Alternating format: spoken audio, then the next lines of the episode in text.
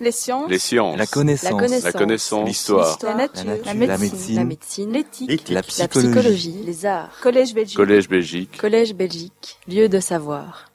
Alors, entre symétrie et empirisme, empirisme c'est l'expérience, un nom euh, glorificateur pour l'expérience. Et euh, qu'est-ce qu'il en est? Eh bien, commençons. La première question, je vais devoir vous demander des excuses et de la patience, euh, vous présenter des excuses et vous demander de la patience, parce que la première question, ça va essayer de revenir à de comprendre ce que c'est une loi physique, et je vais prendre un exemple un peu bétifiant. Alors, si vous êtes expert en physique, acceptez de me suivre. euh, c'est ce qui va suivre sera peut-être très naïf, mais je crois que les conclusions sont importantes. Alors, la question est, avant même de penser à une loi physique, est-ce qu'il s'agit de lois qui préexistent, qui ont été inventées par euh, un être supérieur ou par la nature ou peu importe, et pour qui, euh, vis-à-vis desquels nous avons un petit rebut qui est de, les découvrir, c'est une espèce de, de jeu intellectuel, ou bien est-ce qu'au contraire, ces lois sont construites, je ne vais pas dire à notre image, à notre ressemblance, mais à peu près sont construites de telle sorte que nous puissions les utiliser. Alors pour cela, je vais prendre un exemple caricatural, et je vais supposer que nous n'ayons pas d'étalon de longueur. Alors je connais les histoires de platine irriguée, on verra d'ailleurs que c'est dépassé, non, imaginons un moment qu'on n'a pas de- d'étalon de longueur et qu'on doit en choisir un. Alors là, vous avez beaucoup de texte, mais vous n'avez pas le lire, donc je reviens en arrière. Et euh, on n'a pas d'étalon de longueur. Qu'est-ce qu'on va prendre? Bon, on peut intuitivement essayer de trouver quelque chose qui ne bouge pas trop de longueur. Et si vous êtes en Belgique, un petit morceau, un morceau de métal, c'est probablement très sûr, euh, ne- la température ne change pas trop. Euh, si vous êtes dans le désert, entre le, jour et la nuit, le morceau de métal, il va changer de longueur. Si vous êtes dans le désert, un morceau de bois, il fait bien sec, ce sera une bonne étalon de longueur. Lequel est le meilleur, vous n'en savez rien. Et ça, c'est purement une intuition de permanence. Bon, anciennement, il y avait le pied du roi, il y avait euh, euh, la coudée, euh, des, unités de ce style-là. Alors, pour le moment, je vais dire, puisque nous avons la seule façon d'é- d'évaluer un, un étalon de longueur, c'est de le comparer à un autre étalon de longueur. Mais quand on n'en a pas au départ, qu'est-ce qu'on peut faire? Et je vais prendre un cas tout à fait caricatural. Je vais prendre une bande élastique, un élastique, comme étalon de longueur. Alors, on sait que c'est absurde, mais je vais vous demander de me suivre. Alors, qu'est-ce qui se passe? Je prends cet élastique et je demande à quelqu'un, parce que j'en ai pas la patience, je demande à quelqu'un de faire des mesures toutes les heures pendant 50 heures, nuit comprise, et je lui demande simplement, à titre d'expérience, de mesurer la longueur d'une table. Alors vous voyez ici un graphique qui vous montre la longueur de la table en fonction du temps. Ben oui, euh, au milieu de la nuit, euh, euh, non, je ne sais pas, ce n'était pas le milieu de la nuit, c'était peut-être la digestion, je ne sais pas. Là-bas, il, avait un peu moins de force, donc il lui fallait plus d'élastique pour faire la longueur de la table, et là, il en fallait moins. Alors, ceci, au point de vue physique, ne m'apprend aucune loi physique, peut-être quelque chose à propos de la physiologie de l'expérimentateur, mais rien d'autre. Euh, tant qu'à faire, puisqu'il n'a pas grand-chose à faire que de mesurer la table toutes les, cas- toutes les heures pendant 50 heures, je lui demande de faire une autre mesure, c'est de prendre une hauteur de 40 élastiques et de laisser tomber une, bille et de mesurer le temps de chute. Et vous avez ici, pour les mêmes heures, le temps de chute d'une hauteur de 40 élastiques. Et vous voyez quelque chose de tout aussi farfelu euh, comme courbe. Entre parenthèses, ceci est malhonnête, ce sont des données simulées, je ne suis pas amusé à faire faire l'expérience.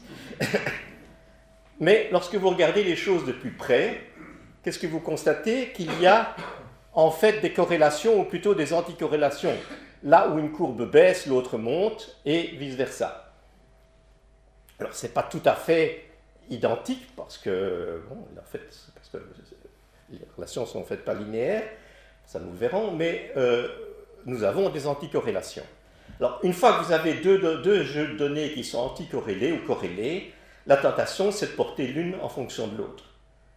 Donc, je fais maintenant la même chose. Je porte ici le temps de chute, je porte ici la longueur de la table, et comme dans mes données simulées, je n'ai pas inclus d'erreur, qu'est-ce que j'obtiens? J'obtiens une relation parfaitement lisse. À partir de là, je peux faire une prédiction. Quand la longueur de la table vaut 80, le temps de chute vaudra 45. J'ai donc obtenu un pouvoir de prédiction et j'ai, dans ce contexte un peu ridicule, établi une première loi physique. À partir de moyens qui paraissent complètement farfelus.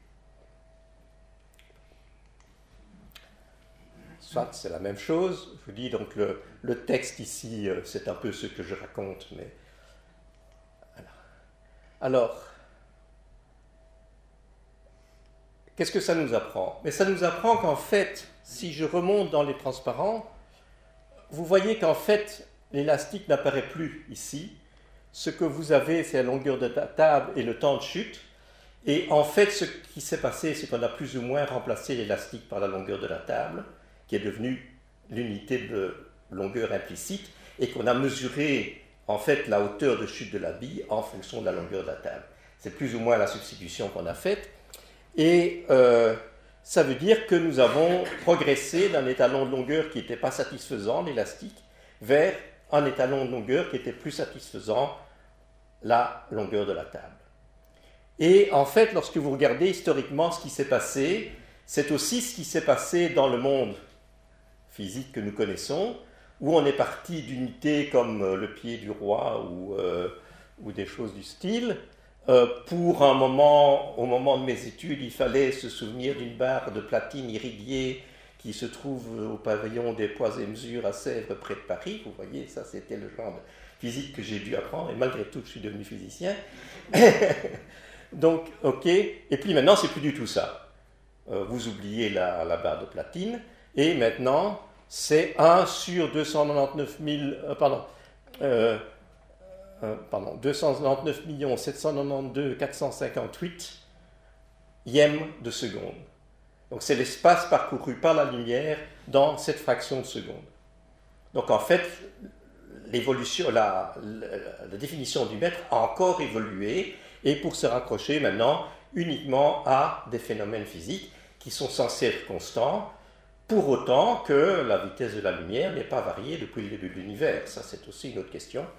Si vous regardez la loi belge, ça c'est la définition du mètre actuellement, et ça veut dire que la vitesse de la lumière est postulée comme étant autant de mètres par seconde.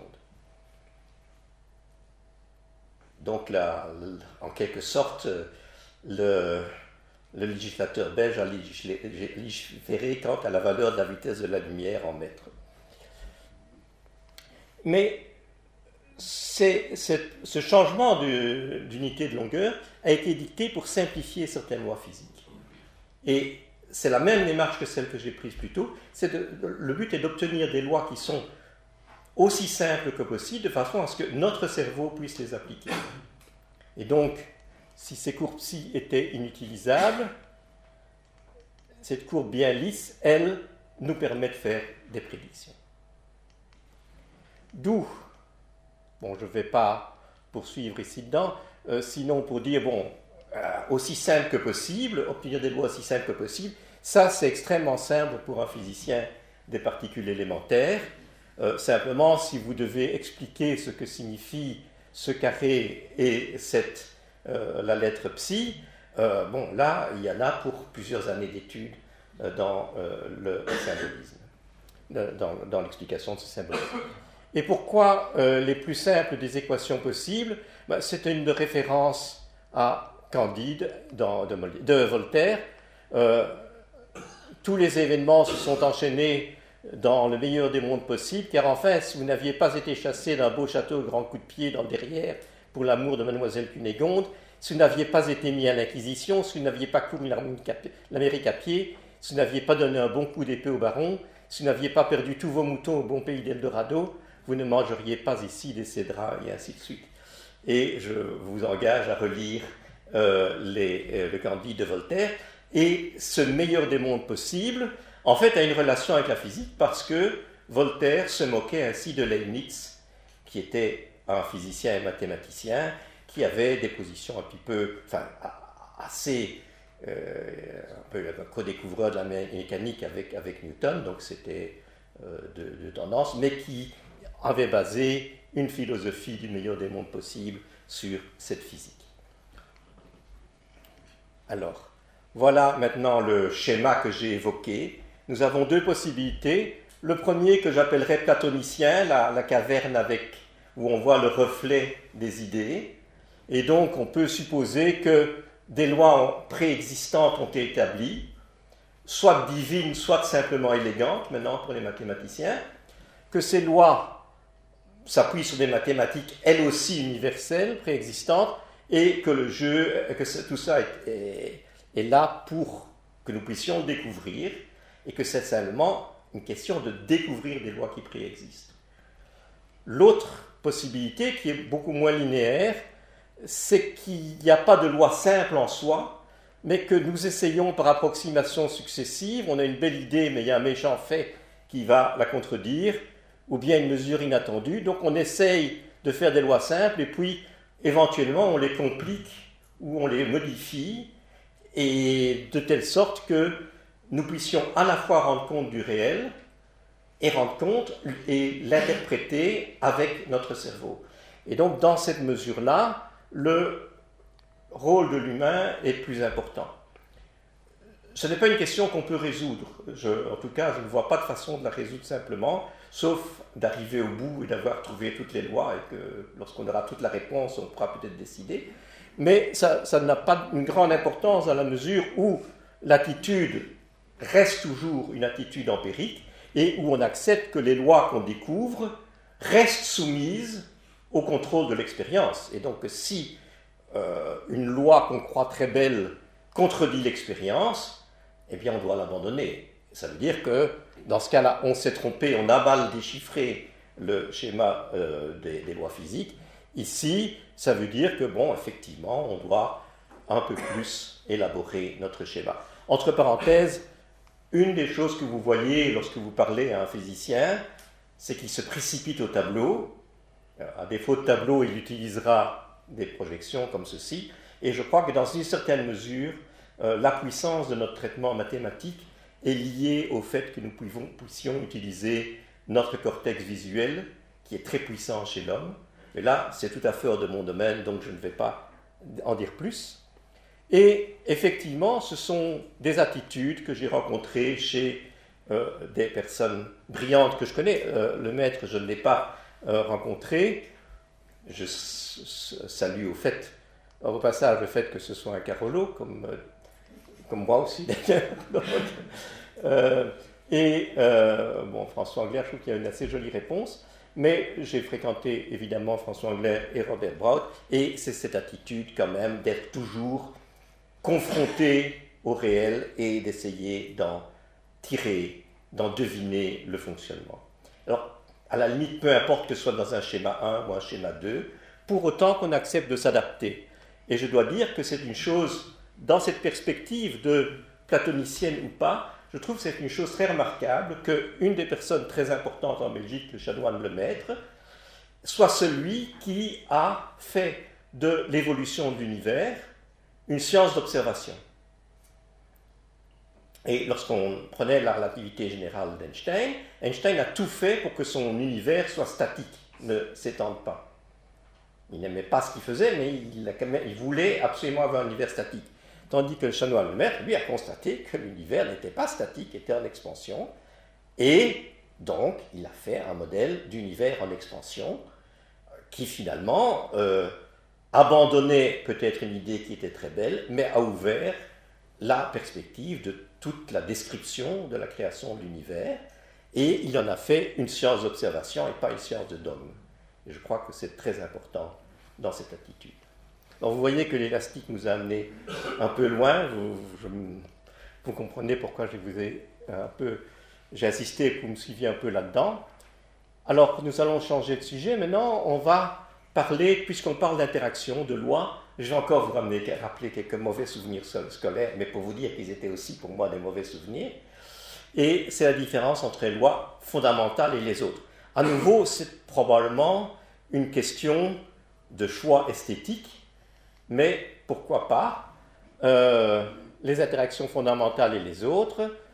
Euh, vous avez appris sans doute des, euh, lois physiques, qu'on présentait comme des lois physiques, un, peu comme un, un, code de loi. Et parmi ces lois, il y a un peu de tout. Il y a la force de Coulomb, deux charges électriques, elle était en moelle de quoi la boule euh, Ok, c'est en moelle de sureau. ça, c'était le genre de question qu'on posait parfois. Je l'ai vu.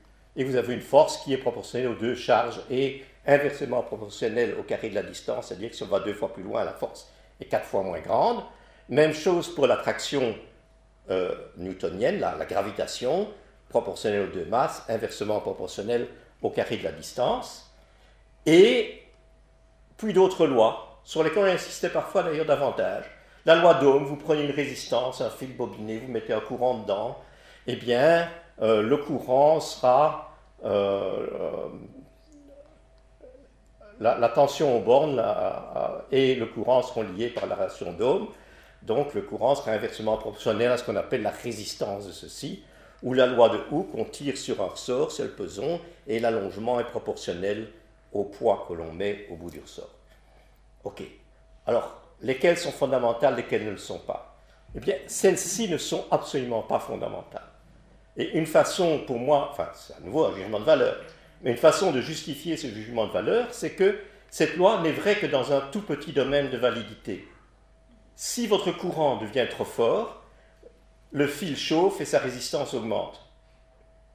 S'il est encore un petit peu plus fort, ben, le fil se casse comme un fusible et il n'est plus, question de mesurer un courant. Donc cette loi, elle est vraie, je dirais, aussi longtemps qu'elle est vraie. Elle est vraie pour certains matériaux, certains, certains conducteurs, dans un certain domaine d'application, après quoi elle est plus vraie. Même chose à la loi de Hooke, si vous tirez sur un ressort, ben, à un certain moment, le ressort se déforme de façon permanente, et donc parler de l'allongement, ça n'a plus de sens. Et si vous y allez encore un peu plus fort, ben, le ressort il casse, et à ce moment-là, évidemment, il n'est plus question de dire que la force est proportionnelle au déplacement. Donc ça, ce sont des lois un peu incidentes, des lois technologiques, et ça, ce sont, s'avère par la suite être des lois fondamentales. C'est un peu comme si vous aviez la Constitution et les arrêtés d'application à droite.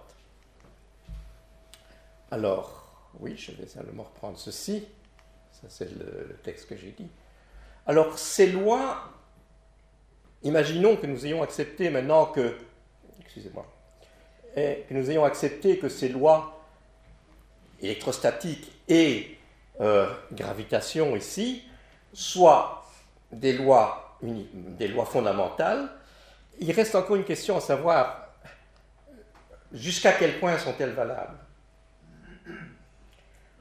euh, Parce que nous avons établi dans un laboratoire avec des appareils de mesure simple est-ce qu'on peut les étendre au-delà de ce laboratoire? Un peu comme il y avait des limites à la loi de, de Ohm ou à la loi de Coulomb. Alors ça, ce sont des images de galaxies. Alors la première chose, c'est qu'il y a des généralisations. Donc cette loi-ci, elle est vraie pour l'électrostatique. Dès que vos charges bougent, ce n'est plus vrai, mais ça se généralise en utilisant le principe de relativité, en tenant compte de la mécanique quantique, et c'est la théorie la mieux vérifiée actuellement, qui est l'électrodynamique quantique. Donc elle se généralise, et cette loi-ci, évidemment, dès qu'on commence à avoir des objets qui bougent, c'est à nouveau pour des objets statiques, dès qu'on arrive à avoir des objets qui bougent, c'est plutôt l'énergie de l'objet que sa masse qui prend euh, un rôle, et à ce moment-là, on arrive à la relativité générale ou et par la suite à la cosmologie. Donc c'est ça que nous entendons par interaction fondamentale. Alors, euh, le domaine d'application, je vais déjà le dire, j'y reviendrai plus tard. Dans quel domaine est-ce testé? Eh bien, la force électromagnétique, donc la loi de Coulomb généralisée, on, la teste de façon sérieuse jusqu'au niveau des galaxies, c'est-à-dire des longueurs de 100 000 années-lumière ou plus. Euh, le photon se propage à travers tout l'univers, mais enfin, le vrai test de la dynamique de l'électromagnétisme, c'est jusque-là. Et puis à des distances, le micron se trouve ici, des distances qui sont 10 12, donc 1 sur 10 avec 11 zéros en plus derrière. 1, sur 10 euh, fois 1 micron. Le micron, c'est la distance la plus courte que l'on peut voir à l'œil nu. Donc c'est un énorme domaine. Par contre, la gravitation, oh, c'est à peu près jusque-là. Au niveau du système solaire, elle se teste de façon remarquable. On calcule les mouvements des planètes avec une précision euh, exquise. Euh, lorsqu'on arrive aux galaxies, on a un problème parce que c'est la gravitation qui doit tenir les galaxies ensemble. Or, si on tient compte que de la matière visible, les galaxies tournent trop vite et les étoiles devraient être euh, expulsées. D'où l'idée que, en plus des étoiles visibles, il y a une matière noire qui tient les étoiles entre elles. Donc, pour appliquer la gravitation que nous connaissons aux galaxies, nous devons postuler l'existence de matière noire. Alors, elle existe ou elle n'existe pas? Le plus probable, c'est qu'elle existe et que la gravitation continue. Et puis, lorsqu'on arrive au niveau de l'univers, on sait que l'univers est accéléré par l'énergie noire, donc on doit introduire à nouveau une autre composante. Donc le test, sans, euh, ces hypothèses seront sans doute vérifiées, mais pour le moment, le système solaire. Et quand on va tout, bas, tout près, ben, vous savez, faire, des, faire mesurer des interactions entre objets qui sont très proches, c'est difficile parce que la gravitation est très faible, donc il faut mettre des gros objets, il faut les mettre très près l'un de l'autre. C'est pas facile. Et en fait, la limitation, c'est un vingtième de millimètre. C'est-à-dire une distance qui est presque visible à l'œil nu. En d'autres termes, je ne connais pas l'attraction entre deux globules rouges. Les globules rouges sont de l'ordre de microns, ou quelques microns, et je ne connais pas la force, et je ne suis pas capable de mesurer la force de gravitation entre deux globules rouges. Notamment parce qu'il y a un tas d'autres forces électrostatiques, euh, euh, tension superficielle, tout ce que vous voulez. Mais donc, c'est, il faut se rendre compte qu'on a ici une grande euh, limitation. Alors, comme, comme on nous a demandé de mettre des images libres de droit, je vous précise que ce sont des globules rouges. Alors, bon, voilà, c'est le même texte que ce que je viens de vous dire. Euh, maintenant, nous entrons peut-être plus dans le vif du sujet et nous allons parler d'autres interactions fondamentales. Euh, et notamment, on peut se demander pourquoi on ne les a pas vues jusqu'ici. Alors, tout d'abord, il faut dire quelques mots des particules. Euh, comme euh, nous avons vu que les interactions fondamentales sont censées s'appliquer indépendamment du support, donc elles ne sont pas liées à un fil de cuivre qu'on chauffe ou bien à, un ressort qu'on étend, mais ça veut probablement dire qu'elles s'appliquent à tous les composants des objets, et donc le plus simple, c'est d'aller voir au niveau des composants ultimes de la matière. Alors ceci, c'est un petit rappel euh, de, des ordres de grandeur euh, au microscope, on voit des détails d'un micron. Ceci, ce sont des, cellules de langue, si vous voulez, colorées au bleu de méthylène, parce que on n'est pas tous des schtroumpfs quand même. Donc, euh, un, facteur mille fois plus petit, vous avez l'atome. Et l'atome, j'aime bien ce dessin, il est composé d'un noyau qui se trouve ici et euh, d'un nuage d'électrons. Et c'est vraiment cette image d'un nuage qui pour moi est valable. Ce n'est pas l'électron qui gravite autour de l'atome. Et lorsqu'on descend encore à 100 000 fois plus bas, bas, on a le noyau composé de protons et de neutrons. Alors, avec ceci, on fait toute la chimie. Avec le noyau, avec l'atome, on fait toute la chimie. Avec le proton et le neutron, on fait l'énergie, la médecine nucléaire. Donc, on est dans le, euh, dans le domaine technique euh, connu. Et puis, nous allons aller au-delà, on va aller à l'intérieur du proton, on va aller à l'intérieur du neutron. En gros, lorsqu'on parle du proton, on le voit maintenant comme un assemblage de quarks. Alors ces quarks sont ce qu'on appelle confinés, ce qui fait qu'on n'a jamais pu voir, et on ne pourra sans doute jamais voir un quark isolé. il se fait qu'ils collent trop fort entre eux. Euh, un, proton est composé de deux quarks up et un quark down, un neutron de un quark up et deux quarks down. Les charges des quarks sont ajustées pour que le proton ait une charge 1, le neutron une charge 0. Et donc toute la matière stable, celle que nous connaissons par la chimie, peut se décrire en termes du quark up et du quark d, du proton et du neutron si vous préférez, mais nous parlons au niveau élémentaire donc du quark up et du quark d, de l'électron, il en faut bien un pour neutraliser l'atome, et puis d'une particule, le neutrino, que peu de gens connaissent, on ne lui a pas fait une très grande presse, et pourtant. Euh, le neutrino, il n'est pas nécessaire pour expliquer la chimie, il est nécessaire lorsqu'on parle des réactions nucléaires. Alors par exemple, une des réactions nucléaires dans lesquelles on voit un, électron, un neutrino, c'est un neutron qui se désintègre en proton. Vous prenez un neutron isolé, il a une durée de vie d'à peu près un quart d'heure, durée de vie moyenne d'à peu près un quart d'heure, il se désintègre pour donner un proton, un électron et un antineutrino électronique. Neutrino, antineutrino, je ne vais pas insister là-dessus pour le moment. C'est une des réactions les plus banales, elle est émise, elle, a lieu dans tous les, euh, dans tous les réacteurs nucléaires notamment. Alors c'est pas un proton, c'est pas un neutron initial, c'est un neutron qui se trouve dans un noyau d'uranium 235 mais c'est exactement ce que vous voulez. Et une autre réaction, fusion de deux protons donnant des neutrinos, se fait dans le Soleil. Donc c'est ça qui donne l'énergie du Soleil. Et lorsqu'on parle de nombre de neutrinos qui nous traversent, alors à chaque seconde, il y a à peu près 10 milliards de neutrinos solaires qui nous traversent, qui traversent chaque centimètre carré de notre, de notre corps, enfin la direction perpendiculaire au Soleil. Donc vous avez un flux de 10 milliards de neutrinos par centimètre carré par seconde. C'est absolument énorme. Ça ne nous fait aucun dégât. Et quand je dis par seconde, vous allez dire oui, c'est quand le soleil est là. Non, c'est toute la journée parce que lorsque le soleil est de l'autre côté de la Terre, lorsque la Terre a tourné nous sommes de l'autre côté par rapport au soleil, eh bien, les neutrinos venant du soleil traversent la Terre sans aucun dommage et viennent à nouveau nous bombarder. Donc jour et nuit, le Soleil nous envoie 10 milliards de neutrinos par centimètre carré.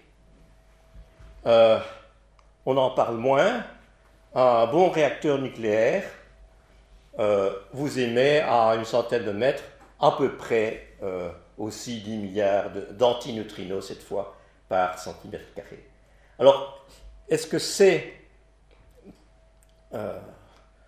bon, en, plus, bon, on, a, beaucoup parlé de la radiation fossile, du, euh, background cosmique, et en fait, euh, les neutrinos sont aussi présents dans le background cosmique au même titre que les photons. Euh, on en entend rarement parler. Est-ce que c'est parce qu'au moment où on a développé largement l'énergie nucléaire, on ne voulait pas attirer l'attention sur le fait qu'autant de particules parfaitement inoffensives, hein, euh, celles qui viennent du Soleil ou des réacteurs, c'est essentiellement la même chose. Euh, ces particules sont inoffensives, elles n'ont aucune chance d'interagir et de nous faire le moindre mal. Mais peut-être est-ce le cas. Je sais que notamment des expériences de neutrinos au CERN ont été interdites parce que on ne les a pas projetées ni réalisées, parce qu'il fallait mettre un détecteur de l'autre côté du Jura, et ça voulait dire qu'on pouvait détecter des neutrinos qui avaient traversé le Jura. Euh, bon, avec ses promeneurs, ses vaches, etc. Mais c'est au point qu'on n'a pas voulu autoriser le projet. Donc, euh, lorsque je regarde maintenant, je vais prendre une, figure qui va se dévoiler progressivement. Euh, les particules que nous connaissons, c'est le photon, le gluon qui, tient les quarks entre eux dans le noyau, je ne vais pas y revenir maintenant, le quark up, le quark down, donc up et down ça veut dire haut et bas, hein, donc euh, c'est parce qu'on les écrit traditionnellement dans ce sens-là, l'électron et le neutrino électronique. Bien, à ce moment-ci, pour être un petit peu plus précis, je vais encore ajouter ici une autre particule qui a été découverte très tôt dans le rayonnement cosmique, qui est le muon. Et le muon, ça ressemble à un électron, mais c'est 200 fois plus lourd. Alors, au moment où on l'a découvert, on n'avait pas d'accélérateur, mais le rayonnement cosmique nous bombarde en permanence de muons à nouveau, ça n'a pas un très grand effet. Bon, c'est moins négligeable que les neutrinos, c'est pas très grave.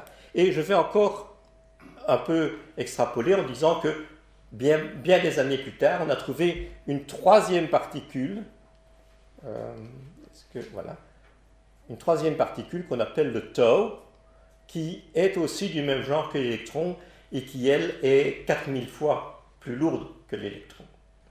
Pourquoi j'introduis ces particules? Parce que je vais en avoir besoin pour les tableaux suivants.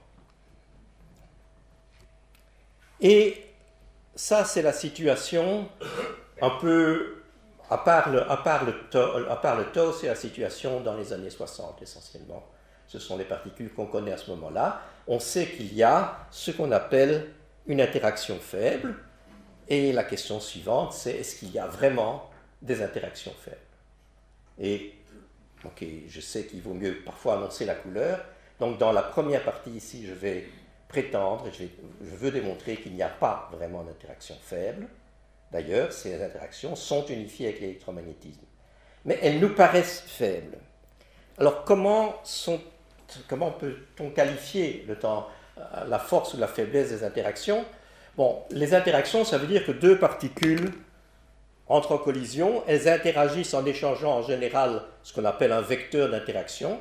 Par exemple, un électron et un proton interagissent en, échangeant un photon.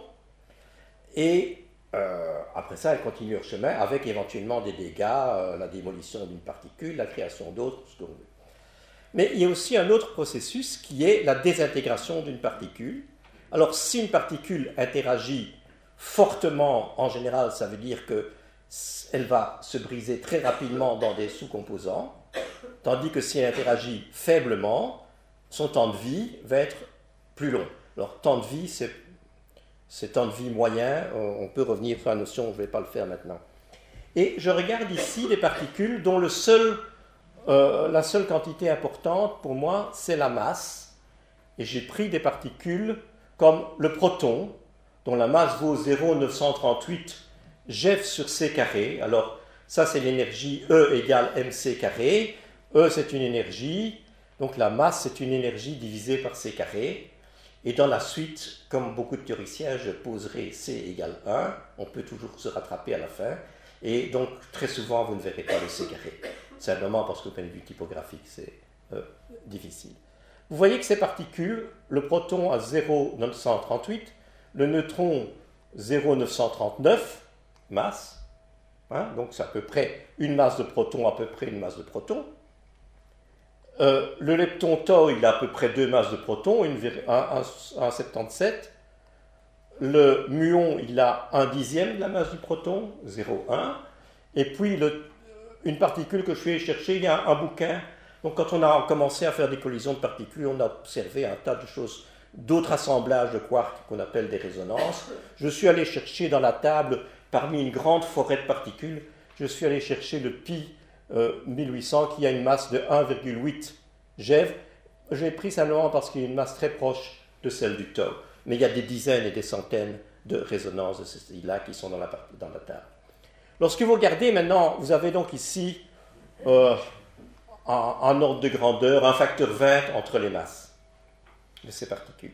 Et lorsque vous regardez leur temps de vie, alors je ne sais pas si je dois réexpliciter la notation, donc euh, 10 moins 13, c'est 1 sur 1 suivi de 13 zéros de seconde. 10 moins 24, c'est 1 sur 1 suivi de 24 zéros. Et donc vous voyez qu'il y a 10 ordres de grandeur, 11 ordres de grandeur entre les deux. 11 ordres de grandeur, ça fait 100 milliards, un facteur de 100 milliards dans le temps de vie. Donc nous avons ici un facteur de 20 dans les masses. Ici, les masses sont même égales. Et vous avez, nous avons ici un facteur de 100 milliards dans le temps de vie de ces particules. Et pour le neutron, le temps de vie, c'est 800 secondes, je crois que c'est de l'ordre du quart d'heure. Le proton, c'est 10 exposants 31 années. Alors on peut se demander comment on sait que le temps de vie du proton est 10 exposants 31 années. Parce que, euh, donc c'est 10 avec 10 euh, plus 30 zéros, hein, ou 1 plus 31 zéros, puisque le temps de vie de l'univers, c'est l'ordre de 10 milliards, peut-être 20 milliards d'années. Donc on a à nouveau un temps de vie 20, ordres de grandeur plus grand que le temps de vie de l'univers. C'est intéressant de se demander comment on a pu mesurer ça, mais je peux vous donner le chiffre. Et le muon, c'est 2 microsecondes. Vous voyez qu'on arrive à des échelles de temps de vie absolument faramineuses entre ces diverses particules. Et c'est ce qui conduit au départ à parler d'interaction forte et d'interaction faible. Ici, on parlera d'interaction forte la particule se désintègre avant qu'on ait le temps de la voir. C'est littéralement le cas. On n'arrive pas à voir cette trajectoire. Ici, on a des particules avec des temps de vie qui sont considérés déjà comme longs, c'est-à-dire observables dans une, trace d'émulsion dans un détecteur. Et ici, évidemment, 800 euh, secondes, ça devient énorme. 10 moins 6 secondes, c'est suffisant pour que les muons traversent l'atmosphère et viennent nous atteindre. Donc, on a quand même des temps de vie qui sont longs. Et d'où l'impression qui était de dire, ben alors on va dire, ben ça c'est des interactions fortes, ça va très vite, et tout le reste, on essaiera de comprendre, mais tout le reste, c'est des interactions faibles. Et lorsque j'étais étudiant, qu'on me parlait d'interaction forte et d'interaction faible, je ne comprenais pas, mais je, me disais, mais enfin, où est-ce qu'on met la limite entre les interactions fortes et les interactions faibles? Comme vous le voyez ici, il y a toujours plus de 10 ordres de grandeur entre les deux. Donc, à nos énergies, la limite entre interaction forte et interaction faible, elle est très claire. Alors, euh, je vais y revenir ici. Et puis maintenant, on peut se dire, et si on essaie de deviner quel devrait être le temps de vie? Alors là, il y a un outil de dernier ressort pour les physiciens. Quand on ne sait rien de la théorie, on fait ce qu'on appelle de l'analyse dimensionnelle. Alors, on sait qu'on a une masse, on n'a pas d'autres paramètres, on sait qu'à cette masse, on peut associer une énergie par E égale mc carré, on sait qu'à cette masse, on peut ajouter un temps, E égale h nu, donc c'est la relation d'Einstein qui lie l'énergie à une fréquence, c'est-à-dire à, l'inverse d'un temps, et ainsi de suite. Et donc, à partir du fameux GEV, une masse de protons, j'ai enlevé le C carré, on peut construire par ces relations de la relativité restreinte et de la mécanique quantique, on peut associer un temps caractéristique qui est de 10-25 secondes. Et donc, lorsqu'on regarde les choses ici, vous voyez que le 10-24 secondes 10-25 ben, secondes avec des, arguments aussi grossiers d'être à un ordre de grandeur près, c'est inespéré. Donc celui-là, il est parfaitement ce qu'on attendait. C'est ce qu'on appelle l'interaction forte, l'interaction qui n'est pas bridée. Et tous les autres sont complètement à côté au point de vue de grandeur. Alors, que va-t-on faire? Euh, Bon, ben, on a effectivement, je rappelle, les interactions électromagnétiques, nous avons discuté nous venons de discuter des interactions faibles, les interactions fortes qui sont celles qui lient les quarks dans le noyau, et la gravitation, euh, bon, qui évoque un peu Newton. Je vais passer ce transparent, et je vais essayer maintenant de faire la démarche qui a lieu entre le milieu des années 60 et le milieu des années 70, je dirais à peu près. Donc c'est Brot-Angler Higgs euh, et euh, euh, Glashow, Weinberg et Salam, qui ont établi le modèle standard, ce qui se sont dit, ben, écoutez, on va commencer par les choses qu'on connaît. Les choses qu'on connaît, c'est l'interaction d'un électron et d'un proton. Le proton ici est composé de quarks, UUD. L'électron, vous le voyez là-bas. Alors c'est des petits dessins qui, il ne faut pas leur donner trop de signification. Il vous dit seulement qu'il y a un électron qui entre et qui sort, un proton qui entre et qui sort, et qu'entre-temps, ils se sont serrés la main, plus ou plus exactement, ils ont échangé un photon dans gamma, c'est le photon. Bon. Lorsqu'on regarde la désintégration, par exemple la diffusion électron-proton donnant neutron et neutrino électronique, ou bien la désintégration du neutron, c'est la même chose, vous regardez un peu à l'envers, mais vous voyez que le dessin est à peu près le même. Ici, vous avez un proton, bon, il devient un neutron, mais enfin, ça reste quand même un état à trois quarks. Et ici, vous avez un lepton, l'électron, qui devient un neutrino, qui n'a pas de charge, mais enfin, en gros, le dessin est le même. Et l'hypothèse, ça va être qu'on va construire la même théorie en disant que au lieu d'échanger un photon, on échange une particule W. On ne connaît pas la particule W à ce moment-là, on échange la particule W. Et on suppose que cette particule W va avoir une masse très importante. Pourquoi une masse très importante? Ben Parce que s'il n'était pas massif, on l'aurait vu depuis longtemps.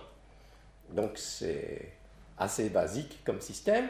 Vous voyez ici l'analogie graphique entre les deux. Et de même, la désintégration du tau, du lepton tau, procédera essentiellement par le même diagramme. Alors, qu'est-ce que nous avons ici dedans? Eh bien là, je mets une formule, tant pis. je sais qu'on perd la moitié de l'audience à chaque formule, donc ce qui fait qu'après trois ou quatre formules, il n'y a plus, plus grand monde. Mais enfin, euh, celle-ci n'est pas trop, trop compliquée. Euh, le temps de vie est inversement proportionnel à la masse, je parle du taux, du taux, et le temps de vie est proportionnel à la masse du W divisé par la masse du taux à la quatrième puissance. vous voyez qu'on a quelque chose qui arrive à la quatrième puissance, c'est-à-dire que si ce rapport-ci vaut 2, le carré ça fait 4, le, le cube ça fait 8, et la quatrième puissance ça fait 16. Donc si on avait seulement un facteur 2 entre les masses, on attrape déjà un facteur 16 sur le temps de vie. Et ce n'est pas un facteur 2 qu'on a. Si vous regardez, il y a deux solutions pour avoir un temps de vie très long. Ou bien on met un G ici qui est très petit, via un dénominateur, une interaction très faible avec une constante de couplage qui est la façon dont le W se couple aux particules qui est très petite. Ou bien on laisse le G à peu près à la charge, à la charge électrique, la même chose que l'interaction électromagnétique, et on met un W extrêmement lourd. Alors, ben, il y a deux choix possibles, il faut les tester.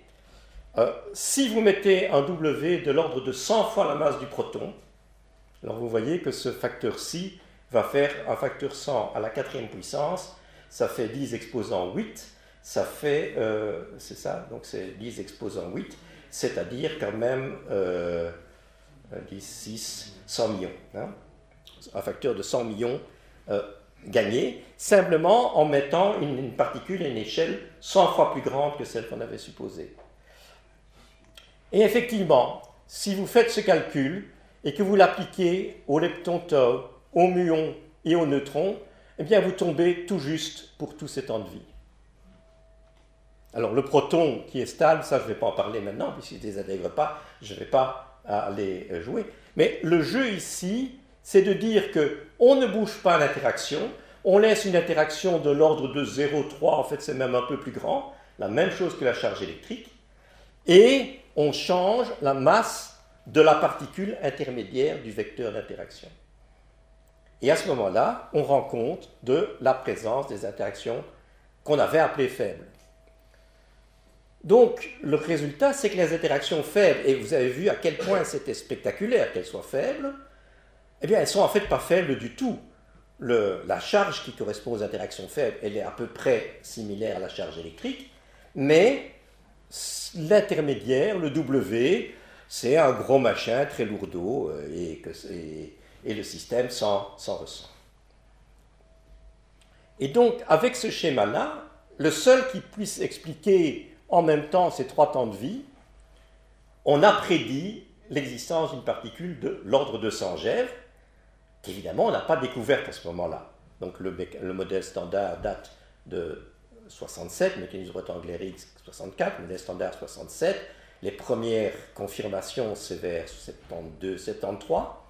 Mais la découverte du boson WZ, c'est 80 euh, fois plus. Euh, enfin, on va voir qu'il était 80 fois plus long que le proton. Euh, c'est en Attendez, je me semblais avoir mis la date ici. Euh, non, je ne l'ai pas mise ici. en fait, la découverte du W ou du Z, c'est en 83. 82 annoncé en 83. Donc, ça a encore mis euh, une bonne quinzaine d'années avant qu'on découvre cette particule qui avait été prédite. J'ai dit 100, lorsque vous faites le calcul avec précision, vous voyez que la valeur est plutôt de l'ordre de 80 GeV et cette particule a été découverte au, CERN. Donc ça, c'est un énorme, énorme succès de la théorie. Alors, passons maintenant au triomphe des symétries. Euh, bon, il y, a, des typos là-bas, c'est pas grave. En fait, euh, lorsqu'on regarde cette théorie, elle impose plusieurs choses. Il y a une question de symétrie sur laquelle je ne vais pas introduire ici, mais elle vous dit que si vous respectez ces symétries, en plus du W, vous devez avoir une deuxième particule qui est le Z, qui est aussi à peu près de la même masse, et ça, ça fut vérifié. Euh, ceci, je fais sauter. découvert au CERN, WZ en 83. Alors, malgré tout, il nous reste quelques problèmes. Donc, ce que nous avons maintenant, c'est une symétrie entre les interactions. Nous voyons que le W, le Z et le photon jouent des rôles similaires, et toutefois, deux d'entre eux ont des masses considérables et le photon n'en a pas. Alors, c'est clair que cette symétrie, d'une façon ou d'une autre, doit être brisée. Et cette symétrie introduit un nouveau type d'interaction. Alors jusqu'ici, j'ai voulu vous convaincre que, en fait, il n'y avait pas d'interaction faible, que l'interaction électromagnétique et l'interaction faible étaient en fait une même interaction avec des charges qui sont du même ordre et simplement des masses différentes pour les intermédiaires. Alors, il y a une symétrie entre le photon, le Z et euh, le W, mais d'une certaine façon, cette symétrie est brisée. C'est une espèce de roulette et il y a une direction qui gagne, c'est le photon. Lui, il n'attrapera pas de masse et les autres, tant pis, devront se traîner avec leur 80 GeV sur le dos. Bon, euh, comment une, une théorie peut-elle se briser? Alors, au départ, on pensait à la supraconductivité, et là, la brisure est due non pas à une particule externe, mais aux interactions elles-mêmes. Il y a quelque chose qui joue le rôle du boson de Broglie-Higgs, ce sont des paires de Cooper, donc ce sont des paires d'électrons qui jouent le rôle de cette particule. Donc au départ, on pensait que effectivement il y a quelque chose de dynamique comme la supraconductivité qui jouerait, mais entre-temps, on a quand même introduit comme une façon de modéliser les choses un boson scalaire, nous allons parler maintenant, et ce boson scalaire permettait de briser les choses. Alors, qu'entend-on par brisure, euh, euh, par symétrie brisée spontanément Je prends ici un crayon et je le mets sur pointe. ok? Alors, en mécanique classique, si je suis assez précis, je peux le laisser comme ça.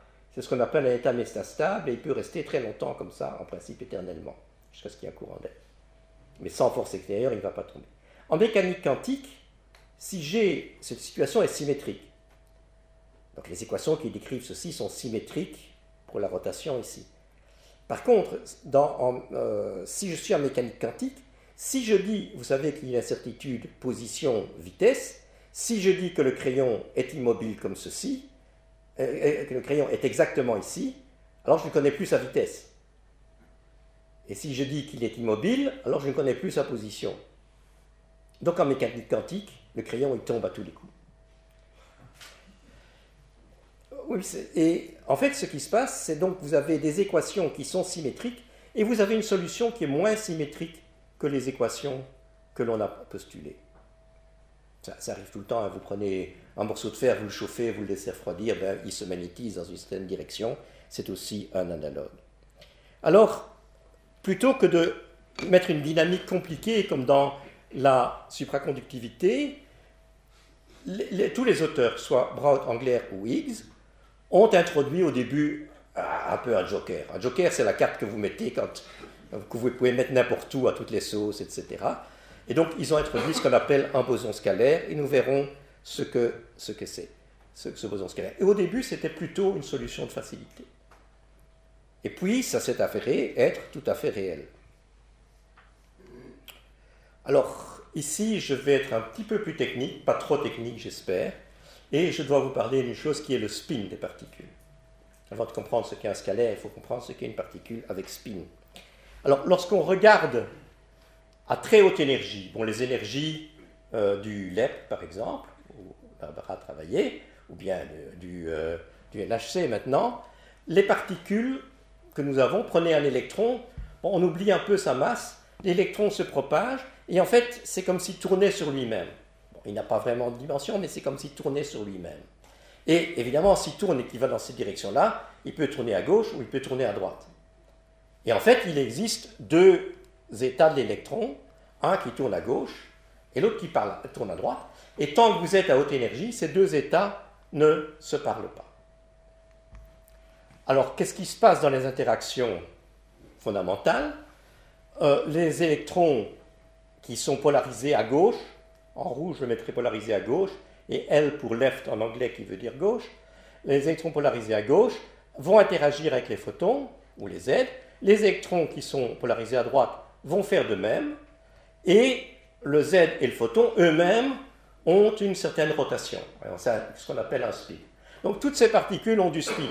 Alors vous êtes en train de penser une balle de tennis, une balle de tennis qui arrive, qui tourne, elle, est frappée par une raquette qui elle-même tourne, et la particule sortante continue à tourner. Donc c'est un jeu de tennis un petit peu particulier qu'on a joué pendant euh, ben, jusqu'en 1900. en 2012, on a joué ce jeu parce qu'on n'avait jamais vu dans ce jeu de tennis qu'est la physique des particules, on n'avait jamais vu une balle plate. On n'avait jamais vu une balle de tennis plate. Bon, si vous voulez, c'était euh, euh, Henrik Leisters qui jouait en permanence et on n'avait jamais vu Boris Becker.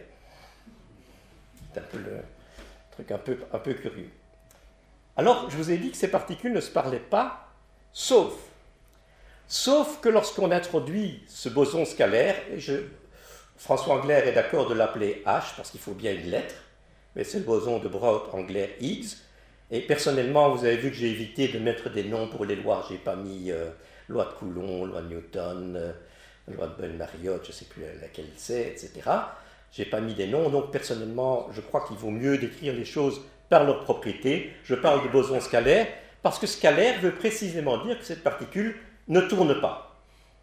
Elle n'a pas de spin.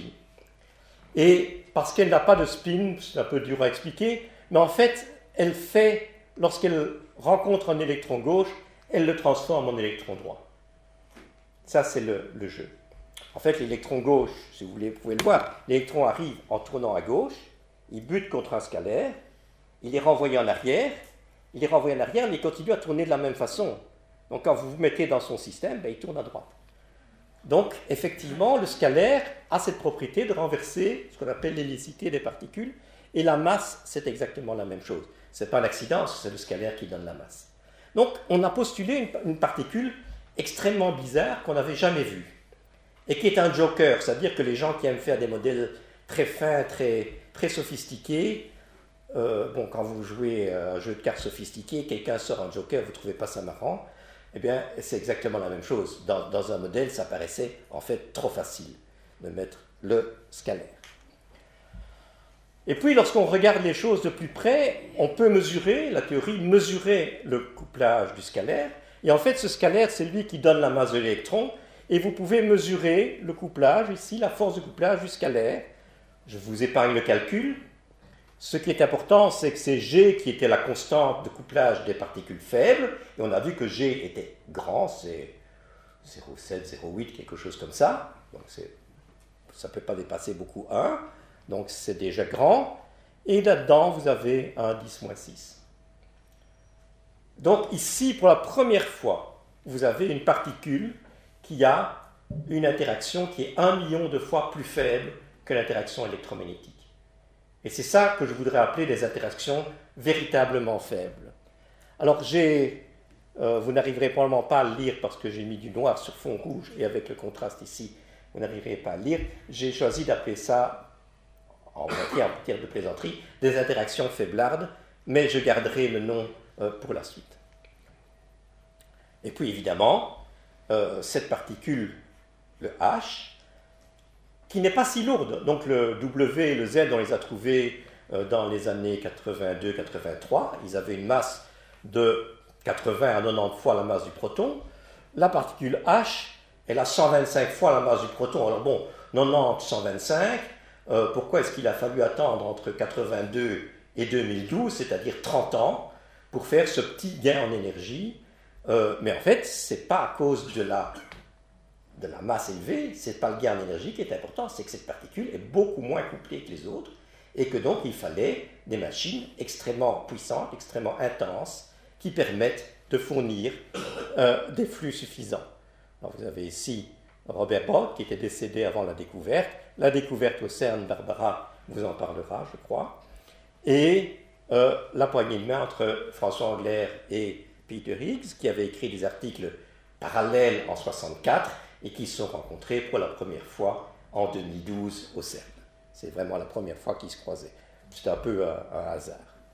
Et puis après ça, vous connaissez l'histoire, bon, c'est le prix Nobel, et ça, c'est la glace que seuls les prix Nobel se voient servir à Stockholm. Tout ça pour une glace.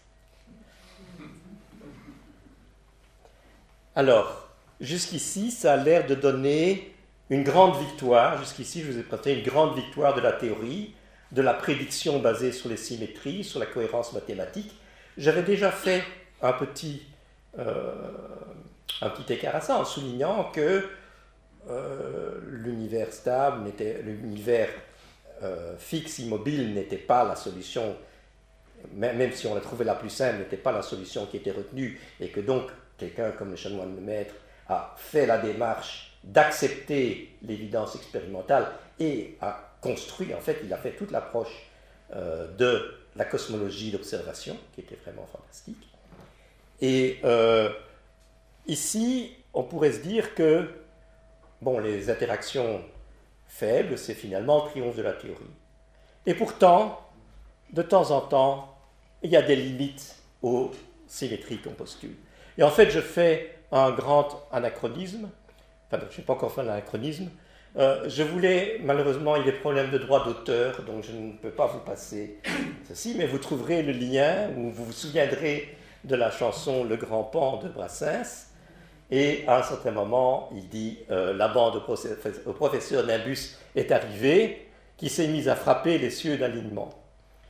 Et effectivement, c'est exactement l'approche dogmatique que j'évoquais et qui ne marche pas. Donc, en fait, dans les interactions faibles, oui, on a prédit les choses et ça s'est passé, je dirais, presque tristement, exactement comme prévu. C'était même décevant parce qu'il y avait des tas d'alternatives amusantes qui n'ont pas été réalisées. Je dis, c'est le Joker le plus idiot qui, est sorti de l'histoire finalement. Et il y a des symétries qui ne sont pas respectées. Alors là, c'est un anachronisme, ça s'est vu dans les années 50. Vous faites une expérience, l'expérience de Madame Wu, vous prenez du cobalt, vous le mettez dans un électroaimant, il s'aligne sur l'électroaimant, il se désintègre et en désintégrant, il émet un électron à l'opposé de votre bobinage. Et puis, vous mettez un miroir, vous regardez, vous devriez voir cette expérience-là. Et si vous euh, essayez de réaliser l'expérience, c'est pas ça du tout qui se passe. En fait, l'électron, il va pas par là, l'électron, il va par là. Si vous faites l'expérience telle qu'elle est, euh, vous assemblez l'appareillage tel qu'il est décrit là, eh bien l'électron y va par là. Donc en fait, une symétrie qui paraît la plus évidente, bon, à part peut-être au gaucher, euh, qui rencontre quand même quelques difficultés dans la vie, mais pour nous, nous avons toujours supposé que gaucher, droitier, c'était un peu un hasard de, de la naissance, mais certainement pas un problème des lois physiques. Lorsque vous regardez l'électromagnétisme, lorsque vous regardez la, la mécanique classique, il y a absolument une symétrie gauche-droite. Et en fait, c'était un choc pour les théoriciens de se rendre compte que la symétrie gauche-droite était brisée. Ils ont d'ailleurs, au début, refusé de le croire, essayé de trouver des alternatives. Mais finalement, c'est cette expérience très démonstrative. N'est pas la découverte de la, brisure de la symétrie gauche-droite, c'est une, expérience démonstrative qui a été faite par Madame Wu dans, au début des années 50. Alors, si vous voulez, c'est un vilain fait qui brise une belle théorie, Et qu'est-ce qui se passe? Alors, ben, à nouveau, c'est l'empirisme qui prime. Et je vous ai dit que les W, les photons, que les Z, les photons couplent les électrons gauches aux électrons gauches, ou les quarks gauches aux quarks gauches, et les quarks droits aux quarks droits. Eh bien, ce qui se passe, c'est que dans les interactions faibles, les bosons W ne se couplent qu'aux particules gauches, plus exactement les vogirs. Donc ils se couplent qu'au quark gauche, ils ne se couplent qu'à l'électron gauche, et ils ignorent complètement les quarks droits. Il a fallu pas mal de temps pour accepter que ce soit ceci. Beaucoup de cours continuent à dire que la violation de parité est liée aux neutrinos. C'est absolument faux, la violation de parité, elle existe en absence de neutrinos, et c'est vraiment une caractéristique fondamentale du modèle standard qui est choquante. Alors, à nouveau, on se raccroche. Est-ce que cette violation de parité, elle n'est que temporaire et que si on va à des énergies suffisantes, on va retrouver d'autres W qui, eux, vont se coupler préférentiellement aux particules droites et ainsi une espèce de symétrie s'est rétablie avec des différences de masse. Et ça, c'est le genre de particules qui est recherché, je ne sais pas si Barbara parlera des W, mais des Z' certainement, euh, au LHC. Alors, revenons un petit peu je crois que je suis encore dans le temps. Euh, revenons un petit peu à ces interactions faiblardes qui ont vraiment des propriétés extrêmement curieuses. Alors je vais maintenant vous dévoiler complètement le schéma, parce que dans cette quête du boson W et du boson Z, on a découvert pas seulement le mu et le tau que j'avais déjà évoqué, mais en fait, on a découvert que au-delà de la première famille qui était ici, il y avait deux familles parallèles. C'était un jeu de prédiction théorique et de découverte fortuite, mais on a découvert ces deux autres familles. Et le problème, c'est que les interactions faibles jouent verticalement. Les interactions électromagnétiques, ben, elles ne transforment pas un électron en autre chose qu'un électron, donc électromagnétique joue verticalement, le tout ça joue verticalement, et on se demande pourquoi, alors que cette première famille UDE décrivent toute la chimie, UDE et neutrinos décrivent toute la chimie plus la physique nucléaire. Alors pourquoi avions-nous besoin de ces deux autres familles et, pourquoi est-ce qu'on ne les voit pas euh, autour de nous? Et bon, alors c'est un peu dommage ici, euh, je ne sais pas si vous arrivez à voir à l'écran. désolé, je vais. Euh, sur l'écran d'ordinateur, ça donne très bien évidemment, mais c'est une question de définition de, projecteur. Donc ici, vous avez les trois familles. Du côté droit, j'appelle le quark up, le quark charmé, le quark top. On a mis des noms assez amusants. Le quark down, le quark strange, le quark bottom. Donc ça, c'est les trois familles de quarks du côté droit. Et puis du côté gauche, ils existent en droit et en gauche, j'ai mis ici U1, U2 et U3 plutôt que de mettre UCT. Et normalement, les interactions faibles n'agissent que verticalement entre ces trois euh, familles. Donc, la deuxième famille, elle est stable parce que tout ce que peut faire le U, c'est d'aller en D et le D d'aller en U. Donc, on ne va pas très loin comme ça. Alors, euh, en fait, bon, là, c'est vraiment le problème de définition. Désolé. En fait, que se passe-t-il? C'est à nouveau le boson scalaire H qui vient fausser le jeu. Parce que le boson scalaire, lui, il lie le C droit, non pas au C gauche, enfin, au C gauche, mais le C gauche est une combinaison de ces trois familles. Donc en fait, je crois que le transparent, c'est vraiment... Euh, ok, bon, tant pis. Donc, euh, ce qui se passe, c'est que les familles que vous aviez au départ, qui étaient, pour lesquelles les interactions du W agissaient verticalement, cette fois-ci, lorsqu'on on tient compte des particules massives, c'est-à-dire qu'on regarde les interactions avec le boson H, les états qu'on doit regarder, ce n'est pas U1, U2, U3, mais c'est des mélanges de U1, U2, U3. Et du fait qu'on mélange U1, U2, U3, bien alors dans la nouvelle base où on est, où on est dans ces états propres de masse, eh bien, euh, les interactions faibles vont euh, fausser le jeu.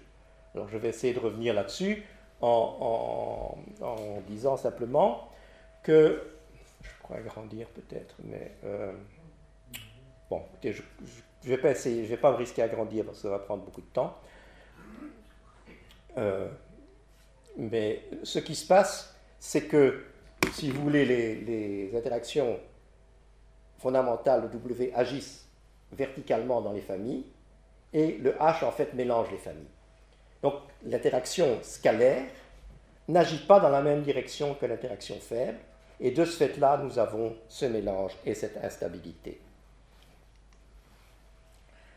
Alors, maintenant une deuxième question. Euh, l'origine, l'unification des interactions nous a permis de comprendre cette colonne avec les temps de vie. Je crois que ça, je vous en ai convaincu. 15 minutes. Avec les temps, les temps de vie.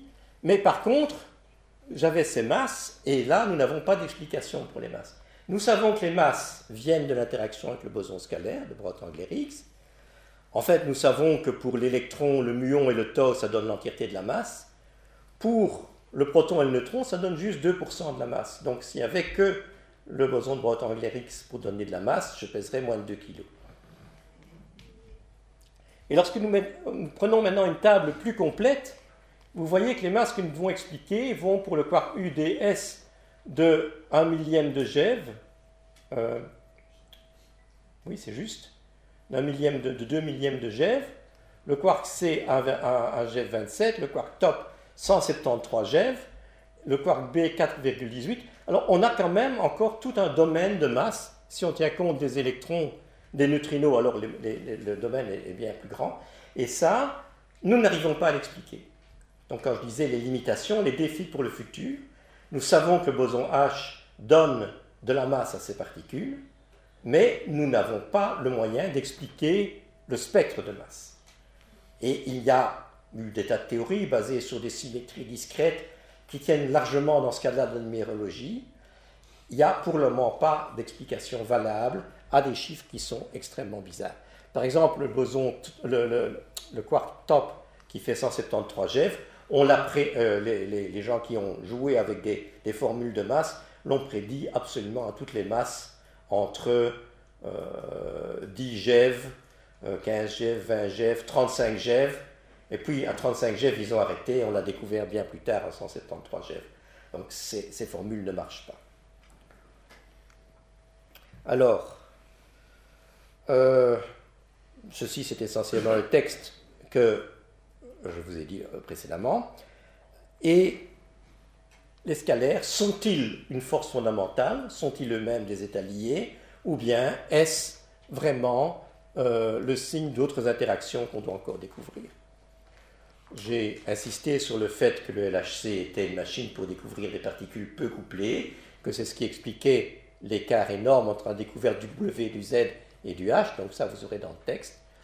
Et une chose encore qui est importante, c'est que les nous avons vu que les W et Z étaient responsables de la brisure de parité gauche-droite. Donc l'image en miroir n'est pas la même que Les bosons scalaires, en fait, sont responsables de brisures qui nous paraissent peut-être bien plus graves, mais qui, elles, étaient anticipées, qui sont le renversement du temps et la, euh, symétrie particule entre, entre. Le renversement du temps, ça veut dire que je vieillis et que je ne rajeunis pas. Euh, bon, mais ça, ça s'explique déjà en chimie par des notions d'entropie mais je parle ici du renversement du temps au niveau microscopique. Alors, ici dedans, je vous montre, bon, à nouveau, je crois que ça va être un peu difficile, c'est une expérience, euh, je ne sais pas si vous arrivez à lire le texte à droite, bon voilà, je vais le faire ici. Donc c'est une expérience CP-LIR qui était au CERN, qui était au CERN il y a pas mal d'années, en fait beaucoup d'expériences, c'est le modèle de beaucoup d'expériences qui ont été faites par la suite. Vous avez ici un détecteur qui entoure un faisceau, donc le faisceau arrive perpendiculairement, il arrive là juste au milieu. Et autour de ça, ce sont différentes couches de détecteurs qui permettent d'identifier différentes particules. Vous demanderez à Barbara plus de détails. Euh, ici, on a produit deux particules, mais vous voyez qu'en fait, ce n'est pas équilibré. Donc en fait, il y a une particule invisible qui part par là. Et la particule invisible qui part par là, on peut déterminer d'après les autres que c'est ce qu'on appelle un K0, un anti-K0. Ne me demandez pas ce qu'est un K0, ça n'a pas d'importance, c'est un anti-K0 qu'on a ici. Et lorsqu'il se désintègre, il ne se désintègre pas ici comme un anti-K0, mais il se désintègre comme un K0. Donc en vol, il s'est transformé d'anti-K0 en K0. Et la chose importante, c'est qu'on fait beaucoup de mesures de ce style, et on s'aperçoit que la probabilité qu'un anti-K0 ici euh, devienne un K0 là-bas est plus grande que la probabilité inverse. Si on produit ici un K0 qui va devenir un anti-K0, eh bien, la probabilité de transformation est moins grande. Alors ça, ça peut vous paraître tout à fait euh, sans intérêt, puisque on ne se préoccupe pas beaucoup des K0 dans la vie ordinaire. Mais ce que ça vous montre, c'est que si je fais une transition qui va de A vers B, et la, transition qui va de B vers A, c'est-à-dire la transition renversée dans le temps, eh bien, les probabilités ne sont pas égales. Et donc, il y a une violation du sens du temps au niveau microscopique. Donc, une particule élémentaire connaît le sens du temps. Lorsqu'on pense du sens du temps, on pense à l'entropie. Euh, je prends un tas de pigeons, je les mets ici, je lâche. Ben, il est très improbable, à moins que je mette du grain, que les pigeons reviennent au même endroit. Et ça, c'est l'évolution vers le désordre qu'on connaît bien. C'est aussi les mécanismes d'entropie en chimie, c'est le vieillissement. Euh, ceci, c'est. En fait, il n'y a pas d'irréversibilité. Euh, ce qui se passe, je prends un exemple ici, c'est une expérience de pensée, on suppose qu'on a trouvé un moment électrique du neutron, ça arrivera probablement un jour, ce n'est pas encore le cas. Et vous avez une expérience où on lance une particule entre des condensateurs, donc un champ électrique et ici un champ magnétique. Vous voyez sa trajectoire, et puis on fait la trajectoire opposée, on renverse le sens du temps, on renverse le sens des aimants, et on voit que la trajectoire est différente. C'est un peu comme si lorsque je vais de chez moi à l'université, je prends un itinéraire le matin et je prends un autre itinéraire pour rentrer le soir, et quelqu'un qui regarde ça de... Bon, il voit que c'est pas réversible, il se doute peut-être pas que c'est parce que, c'est à cause du trafic, mais euh, vous avez quelque chose qui est différent, mais il n'y a pas d'évolution vers le désordre. Ce n'est pas les pigeons qui se, qui se répandent dans la salle, c'est vraiment simplement que l'évolution vers le passé et vers le futur sont différentes, mais il n'y en a pas une qui est plus une évolution vers le désordre. Alors, euh, en même temps, si vous remontez ici, vous voyez que j'ai une particule et son antiparticule, et c'est aussi une, euh, violation de la symétrie entre particules et antiparticules. Parce qu'au lieu de dire je renverse le sens du temps pour passer de là à là, je pourrais aussi dire je passe d'antiparticule à particule et de particule à antiparticule. Donc c'est une violation de ces deux symétries. il y a un petit mot à propos de l'antimatière. Si vous voulez me poser des questions à ce sujet, je le dirai. Alors pourquoi est-ce que c'est important que ces violations du sens du temps, ces violations de la symétrie particule-antiparticule existent? C'est très important au point de vue cosmologique. Parce que le modèle cosmologique actuel, pensez à un univers à la Lemaitre, où il y a une, euh, nucléation au départ, ce sont en fait les forces gravitationnelles qui créent de la matière et de l'antimatière, la gravitation ne fait pas la différence, donc elle crée autant de matière que d'antimatière. Et puis, bon, euh, idéalement, euh, ou bien toute la matière et l'antimatière s'annihilent, ou bien on en retrouve des nombres égaux. Et en fait, lorsqu'on regarde les choses, on regarde actuellement la quantité de matière qui s'est annihilée, c'est-à-dire qui sont devenus des photons, et on voit qu'il y a une asymétrie entre matière que nous voyons et antimatière que nous ne voyons pas, qui est de l'ordre de 10 10. Et donc ce petit 10 10 ne peut pas s'expliquer dans la cosmologie purement gravitationnelle. Par contre, comme il y a une violation de symétrie entre matière et antimatière, les interactions fondamentales nous permettent de l'expliquer. Le problème, c'est que nous avons tous les ingrédients dans le modèle standard pour expliquer ce genre de choses, mais les effets sont beaucoup trop faibles. Et donc c'est une prédiction qu'il y aura d'autres particules à découvrir. Alors je vais sauter ce résumé, qui est en fait un résumé de ce que j'ai dit, donc ça vous pouvez le lire dans les transparents. Alors bon, ceci, le titre c'est Perspective, il est probablement difficile à lire. Euh, donc, quelles sont les perspectives? Est-ce qu'il y a d'autres interactions à découvrir? J'ai parlé d'un W droit qui rétablirait la symétrie gauche-droite. Jusqu'ici, on ne l'a pas vu. Est-ce que le LHC va le voir? Le problème, c'est que le LHC a déjà atteint à peu près son énergie maximum, et que donc, tant qu'il s'agit de particules qui ont des couplages importants, pas les particules faiblardes, ben, le LHC est à peu près arrivé à son sommet d'énergie. Il n'est pas exactement, mais euh, disons que les chances. Euh, par contre, euh, la matière noire que nous avons évoquée, qui interagit très faiblement avec la matière ordinaire, ça c'est un excellent candidat pour une découverte au LHC. Il y a aussi de nouvelles particules intermédiaires pour la matière noire, comme le photon sombre. Il y a éventuellement des théories d'unification. Alors je voudrais revenir ici. Jusqu'ici, nous avons euh, unifié l'électromagnétisme d'interaction faible. On pourrait unifier les interactions fortes avec les autres, et ce n'est pas très compliqué. Quand vous voyez ici, vous avez ici la, la constante électromagnétique, la constante faible, la constante forte, et lorsqu'on monte en énergie, peu importe l'échelle, lorsqu'on monte en énergie, on voit que ces forces se rapprochent. Et ça, c'est ce qui se passe dans le standard. Le problème, c'est que l'énergie ici, c'est 10 exposants 16 GeV. Donc, on ne va pas arriver à faire 10 exposants 16 GeV. Le LHC, c'est euh, 10 000 GeV. avant de faire 10 exposants 16, bon, euh, même la, taille de, la taille de la galaxie n'y suffirait probablement pas. Et donc, euh, on ne pourra pas explorer ceci. Et vous voyez aussi que les mesures précises qu'on a faites disent que ces interactions se ratent un petit peu, donc que l'unification n'est pas parfaite. En fait, pour que l'unification soit parfaite, il faut introduire de nouvelles particules ici. Ceci, c'est un exemple particulier, c'est le modèle supersymétrique minimal. Et dans ce modèle, on voit que, si vous regardez bien, il y a un petit, changement d'angle ici, une petite cassure dans les courbes. On voit que si on introduit des particules au de l'ordre de 1000 GeV, donc du TEV, donc l'énergie du LHC, mais vous voyez que ce n'est pas très sensible. Entre 1000 GeV et 10 000 GeV, alors 1000 GeV c'est visible au LHC, 10 000 GeV c'est plus visible au LHC.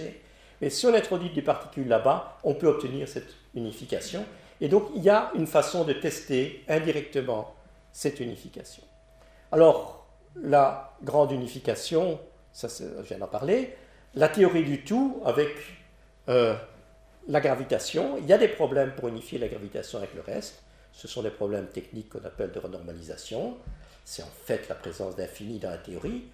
Mais donc, une solution, c'est la théorie des cordes. La théorie des cordes, elle existe, elle est étudiée depuis une trentaine d'années. Et il semble qu'elle soit compatible avec le modèle standard, mais elle n'a jusqu'ici fourni aucune prédiction testable à ma connaissance. Et donc ça, c'est quand même un problème. Bon, ça veut seulement dire qu'il faut probablement chercher plus longtemps, mais euh, en même temps, je vous rappelle que l'endroit où les problèmes d'unification se font, c'est à très haute énergie ou à très courte distance, c'est ici, et c'est un domaine où la gravitation n'est en fait pas du tout testée. Alors,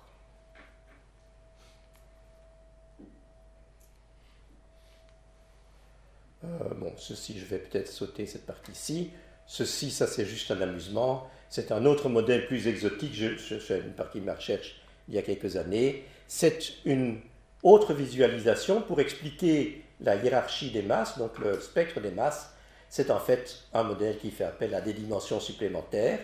Donc nous avons nos quatre dimensions il y a deux dimensions supplémentaires. Donc en chaque point, vous imaginez qu'il y a un petit, un petit rond, qui sont deux dimensions supplémentaires. Et en fait, les masses des particules sont d'autant plus fortes qu'elles sont situées le plus proche du centre du rond.